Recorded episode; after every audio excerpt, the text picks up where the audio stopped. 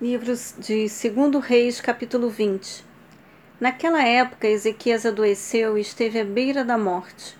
O profeta Isaías, filho de Amós, foi visitá-lo e lhe declarou: Põe ordem em tua casa, porque não te recuperarás, mas vais encontrar a morte.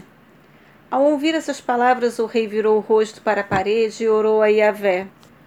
Ah, Yahvé, ó eterno Senhor, eu te suplico Lembra-te nesse momento de como tenho caminhado contigo em fidelidade, sinceridade e integridade de coração, e de como tenho praticado o que é justo e correto diante de ti.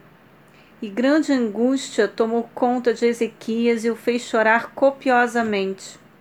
Contudo, antes que o profeta Isaías se retirasse da cidade, quando atravessava o pátio intermediário, eis que lhe sobreveio a palavra do Senhor, dizendo: Volta e declara a Ezequias, príncipe do meu povo.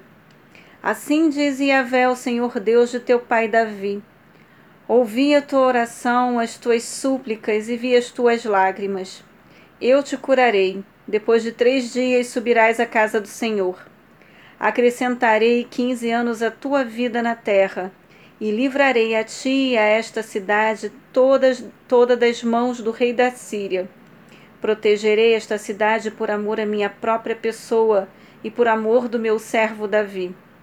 E disse mais Isaías ao rei: Tomou uma pasta de figos e prensai-a sobre a úlcera. Em seguida, um emplastro foi aplicado às feridas e ele ficou curado. Quando Isaías entregou essa mensagem a Ezequias, este lhe indagou: Qual é o sinal de que Yahvé me curará e que depois de três dias conseguirei subir ao templo do Senhor. Ao que prontamente lhe asseverou Isaías: Este, pois, será o sinal de Yahvé de que cumprirá o que prometeu. Queres que a sombra se adiante ou regrida dez graus na escadaria? Então Ezequias ponderou-lhe: É fácil que a sombra venha se adiantar dez graus. Não seja assim, pelo contrário, prefiro ver que a sombra retorne dez graus de sua posição. Em seguida, o profeta Isaías invocou o nome de Yahvé e clamou ao Senhor, que imediatamente fez a sombra recuar dez graus que havia avançado no relógio do sol, de sol de Acais.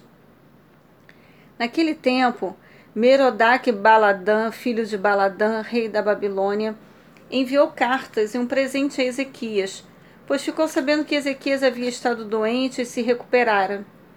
Ezequias deu audiência aos mensageiros e apresentou-lhes todo o palácio do seu tesouro, a prata e o ouro, as especiarias e os melhores óleos, seu depósito de armas e tudo quanto havia nos seus muitos armazéns. Não houve nada no seu palácio e em todo o seu reino que Ezequias não lhes mostrasse com alegria.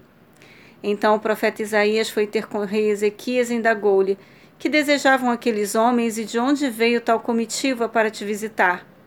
Ezequias respondeu: Vieram de um país longínquo, da Babilônia. E Isaías seguiu interrogando: E o que é que observaram em teu palácio? Ao que Ezequias esclareceu: Ora, viram tudo o que há no meu palácio. Nada há nos meus armazéns que eu não lhes tenha mostrado. Então Isaías declarou a Ezequias: Ouve, portanto, o que diz a palavra de Yahvé. Dias virão em que será levado para a Babilônia tudo quanto existe em teu palácio, todos os tesouros que teus antepassados acumularam até hoje, nada ficará. Assim diz o Senhor.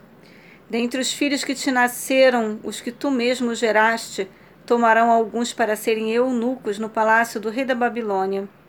Então considerou Ezequias a Isaías que se cumpra a boa vontade de Yahvé que anuncias, porquanto o rei compreendeu que viveria em paz em seu reino, não veria o castigo futuro. Quanto às demais realizações de Ezequias e todo o seu poder, e como construiu o açude e o aqueduto, e trouxe água potável para dentro da cidade, porventura não estão escritos no livro da história dos reis de Judá? Descansou Ezequias com seus antepassados, e seu filho Manassés passou a reinar em seu lugar.